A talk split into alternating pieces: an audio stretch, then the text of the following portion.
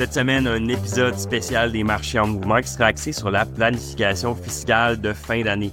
Comme à l'habitude, mon nom est Pierre-Benoît Gauthier, vice-président adjoint à la stratégie de placement à IG Gestion Patrimoine. Et cette fois, je serai rejoint par Aurel Courcel, lui aussi vice-président adjoint, mais cette fois à la planification avancée. Bienvenue, euh, Aurel, dans notre balado. Euh, avant de commencer, je vais prendre une petite minute pour euh, te présenter, expliquer un petit peu ton rôle dans notre compagnie et puis surtout de quoi tu vas nous parler aujourd'hui. Donc, tu es vice-président adjoint de l'équipe de planification fiscale et successorale et aussi comptable agréé. Tu te spécialises dans la planification successorale et fiscale pour les clients fortunés et les sociétés, avec un accent stratégique sur euh, la retraite et l'optimisation fiscale. Et un peu comme, euh, comme nous euh, dans ce balado, beaucoup présent dans les médias, dans les, dans les apparences pour commenter les, les sujets d'actualité en fiscalité. Est-ce qu'il me manquait d'autres euh, aspects de ton boulot, Aurel? Euh, je ne le crois pas. Excellent. bon, bonjour à toi, Pierre Benoît. Merci, merci. Euh, Aurel, dans ce, comme je le disais en introduction, dans ce balado, normalement, on est plus dans les discussions sur les, les événements de marché. Puis, je pense que ça vaut la peine de, de un peu de, de réfléchir à quelle année on a eu en 2023. Ça a été une année euh, vraiment mouvementée, mais c'est drôle en disant ça, je me dis, c'est quand la dernière année qu'on a eu qui n'a pas été mouvementée, je sais pas, là, mais je commence, je commence à les trouver pas mal toutes mouvementées. Mais on a hum, quand même eu des événements surprises, euh, des banques américaines qui font faillite, tiens, au printemps. Euh, on n'avait pas vu ça venir dans notre dans nos prévisions, celles-là. Hum, les hausses de taux qui ont impacté grandement les consommateurs. Puis là, on voit là, dans, dans des récents sondages que plusieurs personnes s'attendent encore à des hausses de taux. C'est pas du tout l'avis de notre équipe, c'est pas dans notre dans notre outlook, mais les gens, j'imagine, euh, s'attendent à ce qu'ils ont vécu euh, simplement dans, dans, le, dans la dernière année. On a la géopolitique, on a plusieurs choses qui ont impacté euh, les marchés financiers et boursiers. De votre côté, en planification avancée, est-ce qu'il y a eu des événements en 2023 qui sont venus changer les, choses ou brouiller les cartes au niveau euh, fiscal et planification? Et si je regarde ce qui s'est passé dans l'année qui, achève, euh, il y a deux, je crois, deux gros items qui ont vraiment affecté la planification financière des gens. Ce sont euh, essentiellement le, taux d'inflation élevé et les taux d'intérêt qui ont continué à monter au fil de l'année. Alors, euh, si on regarde un peu euh, le, taux d'inflation, ça veut dire possiblement qu'il y a bien des gens qui ont dû faire des décisions un peu plus difficiles qu'ils avaient prévues, possiblement, euh, surtout des décisions à court terme, qui peuvent avoir un effet à long terme. Alors, ça, je donner un exemple, peut-être les retraités, les gens à la retraite qui peut-être sont à revenus plus fixes, disons, que les gens qui ne le sont pas. Euh, et ont vu le taux d'inflation plus élevé euh, peut-être affecter le pouvoir d'achat. Euh, ce qui veut dire essentiellement qu'ils ont peut-être dû aller puiser un peu plus dans leur, placement qu'ils l'auraient fait autrement. Et quand un revenu fixe et peut-être des placements que tu n'ajoutes plus à tes placements, le plus rapidement que tu fais des retraites, le plus, le plus rapidement qu'ils vont s'épuiser. Alors, ça veut peut-être vouloir dire qu'on a dû faire des décisions à court terme qui peuvent avoir un effet euh, moins positif, disons, à long terme. il va peut-être falloir réévaluer nos situations-là euh, dans les années ou même l'année à venir. Euh, du côté du taux des taux d'intérêt, par exemple, les gens qui ont des dettes, puis il y a bien des gens qui ont des dettes, que ce soit des, hypothèques ou autres, que des, prêts personnels, etc., les taux d'intérêt ont augmenté et au renouvellement des hypothèques, les taux d'intérêt sont sûrement plus élevés qu'ils l'étaient euh, lors du dernier renouvellement de l'hypothèque. Et avec les taux d'intérêt qui ont augmenté, il veut dire que le, euh, le cash flow a été affecté. Alors, encore, des décisions plus difficiles pour les gens, on doit revoir ça. Alors, euh, si on doit payer plus d'intérêts, ça veut dire qu'on a moins d'argent à faire les autres choses qu'on faisait auparavant, ou on doit l'épuiser encore une fois dans nos placements ou des économies. alors, qu'il y a des effets, à court terme? Sans doute, oui. Euh, il faut revoir les effets à long terme. Et ça fait toute partie d'une bonne planification euh, financière, c'est revoir euh, le court terme, moyen terme, long terme et s'ajuster. Alors, on a peut-être mis un plan en place c'est peut-être un bon moment de le revisiter avec son planificateur pour savoir euh, où on devrait aller, quel ajustement qu'on devrait y apporter. Ben, c'est vraiment intéressant ce que tu dis, puis ça, me fait réaliser à quel point, en plus, cette, euh, ces hausses de taux-là, cette inflation-là, va avoir frappé différemment les personnes selon où ils sont dans leur cycle de vie. Je prends quelqu'un, exemple, qui commence sa vie, qui est dans l'achat d'une première propriété ou qui vient d'acheter une première propriété, qui est en accumulation de capital. Euh, la hausse des taux vient directement jouer dans son, dans son, euh, dans son revenu disponible, dans son revenu discrétionnaire en le réduisant, versus quelqu'un qui est à la retraite. Euh, l'inflation était la chose qui venait faire mal, mais la hausse des taux est en quelque sorte aussi quelque peu positif hein, pour quelqu'un à long terme, pour quelqu'un qui est à la retraite même si sur le court terme, définitivement pas le cas parce qu'on a vu là, les, les rendements pour nos clients prudents ont été très difficiles dans, les, dans la dernière année, dans les deux dernières années, je dirais.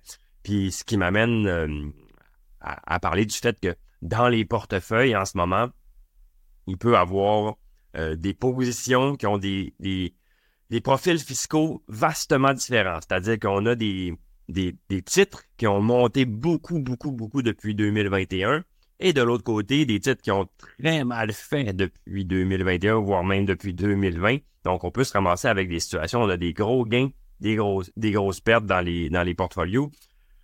C'est, en tant que néophyte de l'impôt, c'est la première chose qui me vient en tête quand, quand, euh, quand je pense à la planification financière de, euh, de fin d'année.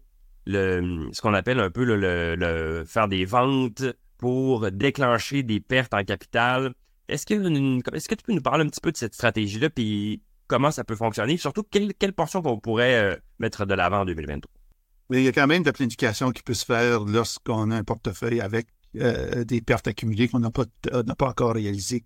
Puis juste prendre un pas de reculons, disons, juste les gens, juste s'assurer qu'on commence tout à la même longueur d'onde. le gain capital, par exemple, si on réalise un gain capital, c'est 50% imposable. Si on réalise une perte en capital sur un placement, c'est 50% déductible et les pertes peuvent annuler les gains qui sont réalisés quand on, lorsqu'on prépare notre déclaration d'impôt. Alors, si on a un portefeuille et on a des pertes euh, qui n'ont pas encore été réalisées et on a peut-être réalisé des gains plutôt cette année, on peut réaliser ces pertes avant la fin de l'année pour que lorsqu'on prépare notre déclaration d'impôt de 2023, on puisse réduire notre facture fiscale en affectant ces pertes-là aux gains qui ont été réalisés dans l'année. Euh, ça dit, disons que nos pertes sont plus élevées que les gains dans l'année courante. Alors, toute, perte doit être premièrement utilisée pour réduire les gains dans l'année courante. Mais si les pertes euh, sont plus élevées que les gains qui ont été réalisés, on peut utiliser ces pertes-là pour les appliquer dans les trois années précédentes qui veut dire que si on réalise des pertes en capital en 2023 qui excèdent euh, les gains en capital de 2023, on peut utiliser ces pertes-là en 2022, 2021 ou 2020 pour venir annuler ou réduire des gains qui avaient été sujets à l'impôt. Alors, les pertes en 2023, ce serait la dernière année qu'on peut aller récupérer de l'impôt qui a été payé en 2020, euh, qui était comme on sait tous, euh, vraiment la première année du COVID. Et euh, dans cette année-là, on a vu quand même un marché financier qui a fluctué beaucoup. Il y a des gens qui ont peut-être été assez chanceux, ils ont, déclenché des gains avant que le marché a corrigé au début de l'année. Euh, puis ensuite, le marché a repris un peu plus vers la fin de l'année ou même au milieu de l'année. Alors, le timing encore, si on a réalisé des gains dans cette année-là, on peut réaliser des pertes aujourd'hui pour aller chercher l'impôt qu'on a payé. Dernière chance de le faire. Si on n'a pas, si on attend l'année prochaine, euh, on n'a plus accès à ces gains-là. En 2020, on n'a plus d'occasion d'aller récupérer cet impôt-là. Alors, euh, certainement, quelque chose qu'on devrait regarder, c'est aller revoir. On devrait toujours, à ce temps-ci, aller revoir les, derniers, les trois dernières années de nos déclarations fiscales pour voir s'il y avait euh, des gains capitalisés, est-ce qu'il y a moyen d'aller récupérer des impôts payés. Et si on n'a pas de, disons, de gains dans ces années-là, euh, on a, et qu'on a des pertes cette année qui excèdent les gains, on n'a pas à s'inquiéter. On peut les reporter euh, dans aux années futures de façon infinie, indéfinie.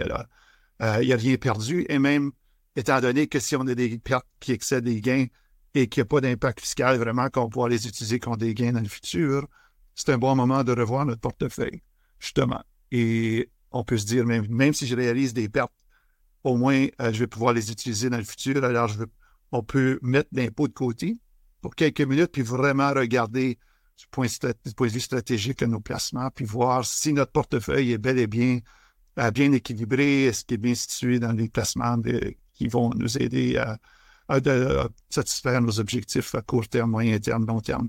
Et euh, faire ces décisions-là, encore, sans nécessairement avoir à considérer l'impôt, parce que si on a des pertes, on peut utiliser les gains qu'on va sûrement réaliser dans les années à venir.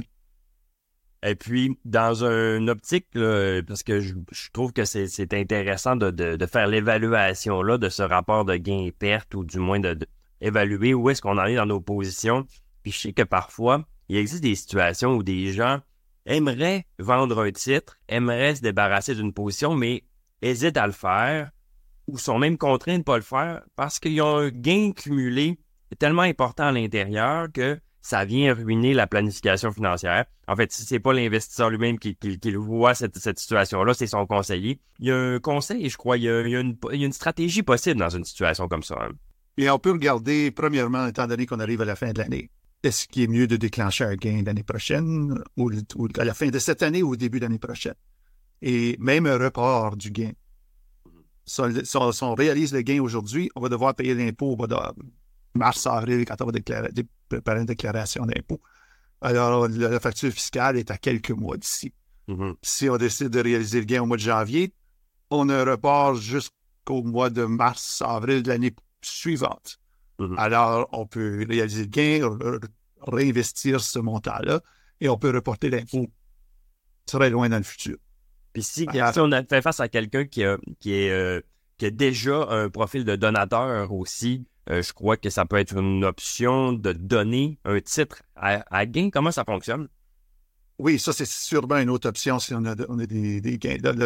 si on, si on, voudrait faire des dons, et peut-être je vais juste, avant, d'arriver à cette question-là de est-ce que je devrais euh, donner, disons, euh, des déplacements, qu'est-ce que je fais avec des classements avec des gros gains et si je cherche à faire des dons?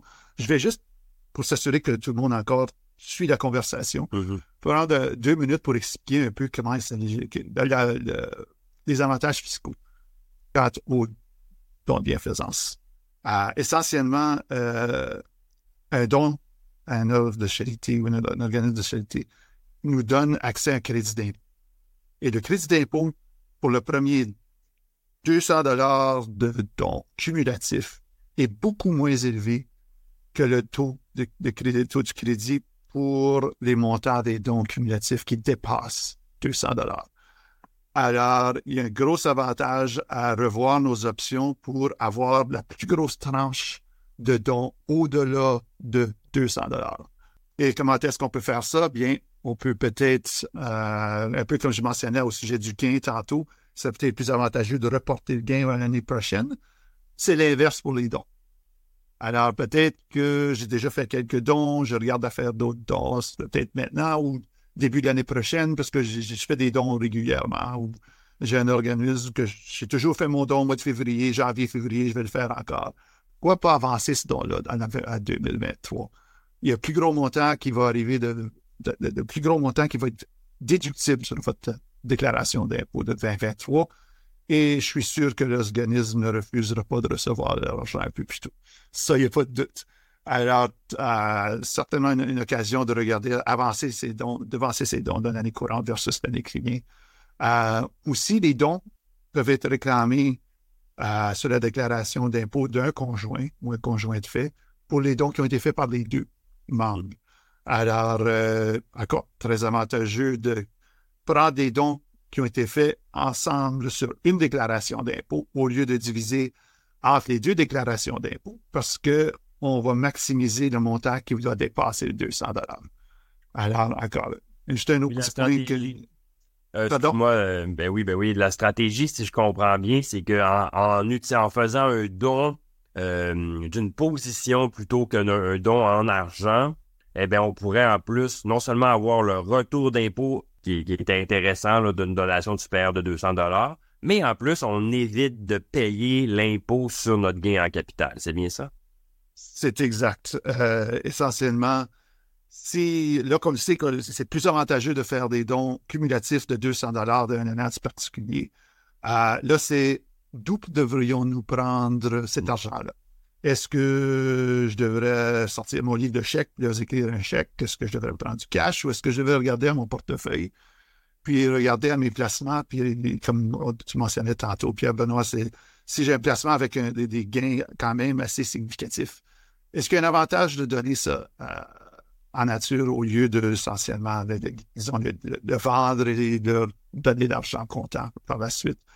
Et la réponse est oui, il y a un gros avantage de euh, faire un don, que ce soit d'actions ou de fonds mutuels à, l'organisme, parce que, comme je mentionnais tantôt, un gain capital est 50% imposable quand on prépare notre déclaration d'impôt, sauf dans le cas où on donne l'action ou les unités du fonds mutuel directement à, à l'organisme de charité. Et dans ce cas-là, le taux d'inclusion pour le gain capital n'est pas 50% mais plutôt zéro, qui veut dire qu'on élimine le gain capital pour faire d'impôt. Euh, quand on prépare notre déclaration l'année prochaine, non seulement est-ce qu'on n'a pas payé d'impôt sur ce gain capital-là qui, aurait été autrement imposable, euh, mais la valeur au niveau de, le reçu qu'on va recevoir, le, crédit qu'on va recevoir est le même. Alors, la juste valeur marchande de l'actif, de placement qui a été donné et la valeur qui va apparaître sur notre reçu. Alors, c'est entièrement déductible sans voir le côté fiscal, le côté de, revenus à déclarer pour le gain capital. Alors, c'est très avantageux. Ben, je suis contente que tu nous expliques cette stratégie-là parce que quand je fais ce balado, j'ai toujours une obsession en tête. Est-ce que les gens peuvent utiliser ça pour faire de l'argent? Bien là, clairement, où la réponse est oui, on, on a réussi cet objectif-là cette semaine. Euh, Aurel, en fin d'année comme ça, il y a aussi des contributions euh, importantes à faire si ça n'a pas été euh, déjà fait. Je pense euh, dans ma tête au CELI, au régime épargne-études. Est-ce que tu as des, des commentaires là-dessus? Mais je vais commencer avec le régime épargne-études, juste quelques commentaires à ce niveau-là. Si on a on n'a jamais ouvert un régime épargne-études pour nos enfants, on a un enfant qui va avoir 15 ans dans l'année courante. Euh, c'est la dernière année qui va nous, pour nous d'ouvrir un régime épargne-études pour eux, pour pouvoir avoir accès aux subventions gouvernementales qui sont rattachées aux cotisations au régime. Alors, euh, euh, encore une fois, je vais juste expliquer rapidement. Si on a un régime épargne-études et on fait des cotisations, le gouvernement autant provincial que fédéral, euh, mais fédéral définitivement dans plusieurs provinces, incluant Québec, a, des subventions provinciales liées aux contributions qui sont faites par le, souscripteur euh, au régime d'épargne-études. C'est un pourcentage de la cotisation jusqu'à un maximum annuel. Et si on, ces subventions-là sont seulement disponibles si le régime a été ouvert à, pas plus tard que l'année dans laquelle l'enfant a 15 ans. Alors, si votre enfant a 15 ans cette année, puis il n'y a pas de régime d'épargne d'études euh, qui a été ouvert pour cet enfant-là, au moins ouvrir le régime, ça va donner accès aux subventions non donnement pour les cotisations qui sont faites cette année, mais pour l'année où ils vont avoir 16 et 17 ans, et par la suite, on n'a pas droit aux subventions, mais euh, ça donne accès à des subventions auxquelles on n'aurait pas droit autrement. Et si, étant donné que les, euh, l'espace de, cotisation est reportable, mais aussi euh, les dons, le montant de dons qu'on peut recevoir est, cumulatif. Mais il y a quand même des limites annuelles. Alors, faire une cotisation à la fin 2023, on peut recevoir des subventions selon les limites. Et en faire une autre début 2024 nous donne accès à des subventions très rapidement euh, pour un montant qu'on n'aurait pas autrement si on ne faisait pas une cotisation maintenant. Là, euh, je mentionnais tantôt Pierre Benoît les, les. Alors, au niveau des CD, je pense qu'il y a encore euh, des éléments que j'aimerais souligner. Alors, juste encore une fois pour expliquer, de, base, un CD, essentiellement un compte épargne d'impôt. Cotisation, il y, a, des espaces de cotisation annuelle, présentement 6 500 pour 2023. ça va augmenter à 5 000 pour 2024. Et euh, ça s'accumule. Alors, par exemple, pour 2023, euh, le montant cumulatif, si quelqu'un avait 18 ans au minimum, lorsque les le CELI a été introduit il y a plusieurs années, ce montant cumulatif-là est 88 000 Alors, 88 000 c'est quand même beaucoup d'argent. Euh, et les cotisations CELI sont, ne sont pas déductibles, mais les retraites ne sont pas imposables. Euh, autant au niveau des cotisations qu'on aurait fait au régime que le revenu de placement qu'on aurait pu produire, ainsi que les gains capital. Alors, si un retrait qui est effectué du régime euh, du CELI, ce montant-là est complètement libre d'impôt pour l'individu. Alors, comment est-ce qu'on peut regarder la planification de fin d'année à ce niveau-là? Bien, si on effectue un retrait, comme j'ai mentionné, libre d'impôt du CELI, l'espace de cotisation nous est retourné dans l'année suivante. Alors, si j'effectue un retrait du CELI en 2023, disons que j'effectue un retrait aujourd'hui, je vais récupérer le plein montant que j'ai retiré à mon espace de cotisation. Disons, je retire 10 000 que ce soit du revenu ou de la cotisation, il n'y a pas de différence. L'année prochaine, 2024, je vais récupérer ce 10 000 d'espace de cotisation-là qui va s'ajouter à tout autre espace de cotisation, le nouveau 5 000 que je vais avoir pour 2024, ainsi que le report qui a été fait dans les années précédentes. Si j'effectue le retrait à la fin de cette année, comme je dis, je vais avoir cet espace-là. 2024, je peux remettre mon argent tout de suite si, disons, je vais acheter une voiture au mois de janvier. J'effectue le retrait maintenant, je prends mon argent, je la mets de côté, j'achète ma voiture au début janvier. Je vais pouvoir remettre mon argent euh, dès le début de l'année prochaine. Si euh, je suis abonné, disons, mon employeur, euh, quelqu'un qui est décédé m'a laissé quelque chose dans son testament, autre source de revenus. Si, au lieu, j'attendais au mois de janvier pour effectuer ce retrait-là, j'attends un autre 30 jours, disons, 30, 40 jours, pendant combien de jours pour nous amener à l'année prochaine, puis j'effectue ce retrait-là du au mois de janvier, je vais devoir attendre jusqu'en 2025 pour revoir cet espace de cotisation-là. Et comme on sait, l'argent, le plus vite qu'on peut mettre notre argent dans le CELI, le plus vite qu'on peut effectuer à l'abri d'impôt. Alors, très avantageux d'effectuer le retrait plutôt vers la fin de l'année que d'effectuer au début de la nouvelle année. Euh, c'est sûrement euh, très avantageux de prévoir encore. Il faut planifier, il faut regarder ce qu'on veut faire et voir s'il y a des, des, des, meilleures façons de fonctionner quand ça vient à ces retraits-là.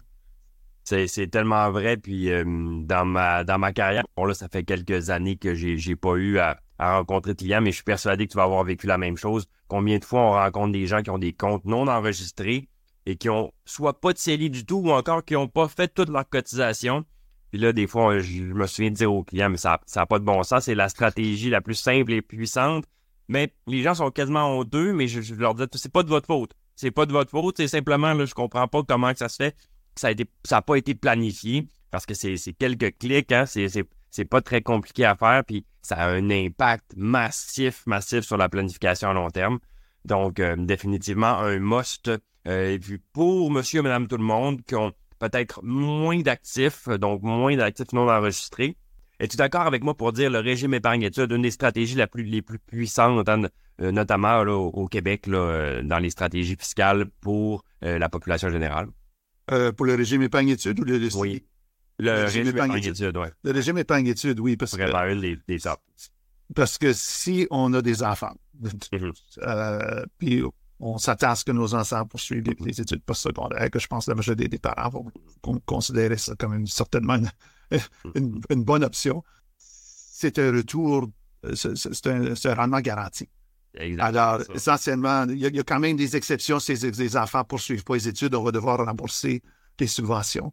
Mais une subvention gouvernementale, c'est essentiellement euh, au niveau fédéral, c'est 20% euh, puis ensuite, il y a le provincial. Si on regarde à ça, c'est un taux de rendement garanti de, ben oui, qu'on n'aurait pas autrement. Puis là, on, place ça, puis il y a d'autres rendements sur mm-hmm. ce rendement-là qui va continuer à fructifier et à l'abri de l'impôt. Dans un régime enregistré où l'impôt est reporté jusqu'au moment du retrait et c'est imposable non seulement à ce moment-là avec un report de, de 5, 10, 15, 20 ans, mais imposable entre les mains de l'enfant. Parce que les, subventions et les revenus qui sont retirés sont imposables tant que l'enfant poursuit ses études entre leurs mains. Et ces enfants-là, normalement, lorsqu'ils commencent surtout les études postsecondaires, ont très peu d'autres sources de revenus, peut-être un emploi à temps partiel. Mais euh, sans doute, disons, dans la majorité des cas, ils vont payer moins d'impôts que le parent. Alors, on peut imposer ce revenu-là qui a été accumulé à l'abri de l'impôt avec toutes les subventions gouvernementales et peut-être payer pas d'impôts. Parce qu'on a fait très peu de revenus ou on a quand même droit à l'exonération de base, euh, les crédits pour frais de scolarité, toutes sortes d'autres euh, choses qui viennent en jeu. Euh, mais c'est une stratégie, quand ça vient au fractionnement du revenu, le fractionnement du revenu, c'est transférer l'impôt sur un revenu qui serait normalement imposable à quelqu'un un taux plus élevé à quelqu'un qui est un taux moins élevé. C'est une des stratégies, les, qui, disons, une des meilleures stratégies qui existent aujourd'hui. Définitivement. Ben, euh, puis d'ailleurs, tu as mis le doigt sur un enjeu des fois que les gens répètent de dire Ah, mais si jamais il va pas à l'école, est-ce que je vais perdre mon argent? Pas du tout. Il n'y a aucun risque. Puis même de, l'école, euh, euh, les, cours professionnels fonctionnent aussi. Bref, c'est pas un enjeu. Avant de quitter, le, temps, le temps passe déjà. si j'avais te posé une question, la chose au niveau fiscalité, planification, bref, dans ton univers là, que, que tu surveilles pour 2024, ce serait quoi? Couple de choses, je dirais. Euh, premièrement, n'essayez pas de tout faire vous-même. Mm-hmm. Essentiellement, on n'est on pas spécialiste dans tous les domaines. Et comme si vous avez euh, des problèmes avec votre voiture, euh, il y a bien des gens qui ne peuvent pas le faire eux-mêmes. Il faut aller voir notre mécanique, puis on laisse la voiture, pour ça, ils, eux vont s'occuper de tout réparer. Même chose lorsque ça vient à la planification financière. Il y a des spécialistes, les planificateurs financiers, planificateurs financiers sont sont mieux équipés que la majorité des gens euh, euh, quand ça vient à voir le portrait au complet. Parce que là, Pierre-Benoît, tu es expert en, classement. Moi, mon domaine, c'est la fiscalité. Mais ce sont que deux éléments d'une bonne planification financière. Alors, vraiment faire affaire, faire affaire avec des gens qui se connaissent mieux que nous pour nous faire réfléchir des choses qu'on ne penserait pas. Par exemple, on est en fin d'année, est-ce que tout le monde va penser à revoir leur portefeuille, voir s'ils ont des pertes qu'ils pourraient réaliser et les reporter à il y a trois ans? Chanson que non. Il y a bien des gens qui, à cet ainsi d'année, oui, on a des organismes de charité qu'on aimerait bien faire des dons. On écrit un chèque. On n'y hmm. pense même pas de regarder dans notre portefeuille. Alors, juste, c'est pas difficile. J'espère que euh, les gens qui nous écoutent ont tous euh, un planificateur financier, un planificateur financier qui, qui travaille avec eux on leur envoie un courriel, on leur envoie un message, on ramasse le téléphone. C'est quelque chose que je devrais faire? On, va réagir de cette façon-là. Et un autre point que j'aimerais vraiment soulever, c'est que la planification fiscale et financière se fait, se fait à l'année longue. C'est pas un, pas un exercice de fin d'année. C'est pas les gens, la majorité des gens, je dirais, dans mon, ça fait plusieurs années que, je suis dans le domaine, à, pensent à la fiscalité un peu vers la fin de l'année et surtout lorsqu'on prépare la déclaration d'impôt au début de l'année. Mais on ne fait rien de ce Ou on, on, bien déjà, puis je pense, même comme fiscaliste, euh, je suis comme n'importe qui d'autre quand je prépare ma déclaration d'impôt. Je me dis toujours, je paye trop d'impôts. Qu'est-ce que je pourrais faire pour réduire mon impôt pour l'année prochaine? Bien, le moment de commencer à y passer, c'était au mois de janvier et ça ne devrait pas arrêter lorsqu'on prépare. Ça devrait continuer, se poursuivre après qu'on prépare notre déclaration d'impôt, et on devrait revoir au fil de, toute l'année, est-ce que tous les dons, toutes mes dons, je devrais revoir mon portefeuille pour voir peut-être pas des petits dons de 5-10 dollars, mais je parle des montants quand même euh, où ça vaut la peine. On, regardons notre portefeuille, voir s'il y a une occasion là. Le marché, peut-être, on devrait rééquilibrer notre portefeuille. On va réaliser des pertes en capital. En capital, on le voit comme une occasion et non pas un négatif c'est une occasion de rééquilibrer, peut-être utiliser ces pertes-là pour aller annuler des gains dans l'année courante ou des années précédentes. Alors, mais c'est des, réflexes qu'on n'a pas nécessairement euh, et c'est quelque chose qu'on devrait, auquel on devrait réfléchir à l'année longue et non attendre à ce moment-ci, parce des fois, il est un peu trop tard pour certains items. Excellent. Ben, ça a été une discussion super enrichissante euh, et hum, j'espère que vous avez attrapé là-dedans quelques conseils et puis que vous allez lever le téléphone et appeler votre conseiller pour les mettre en place. Euh, si ça vous a intéressé, n'hésitez pas à partager le balado à vos collègues et amis comme à l'habitude et on se dit à la semaine prochaine. Merci beaucoup, Aurel. Merci à toi, Pierre-Benoît. J'espère que cet épisode vous a plu. Si c'est le cas, n'hésitez pas à le partager à vos collègues et amis et on se dit à la semaine prochaine. Le contenu de ce balado, y compris les faits, les perspectives, les opinions et les recommandations, ne doit pas être pris ni être interprété comme un conseil en matière de placement, ni comme une offre de vente ou une sollicitation d'offre d'achat de tout titre cité. On ne doit pas se fier sur le contenu de ce balado à quelque fin que ce soit, et IG, Gestion de patrimoine, n'est aucunement responsable de son utilisation. Le présent balado renferme des énoncés prospectifs qui décrivent nos attentes actuelles ou nos prédictions pour l'avenir. Les renseignements prospectifs sont assujettis à des risques, incertitudes et hypothèses pouvant donner lieu à des écarts significatifs entre les résultats réels et ceux exprimés dans le balado. Nos opinions sont susceptibles d'être modifiées en fonction des conditions du marché. Les placements dans les fonds communs peuvent donner lieu à des commissions ainsi qu'à des frais. Veuillez lire le prospectus avant d'investir. Les fonds communs ne sont pas des placements garantis, leur valeur varie fréquemment et leur rendement antérieur peut ne pas se reproduire.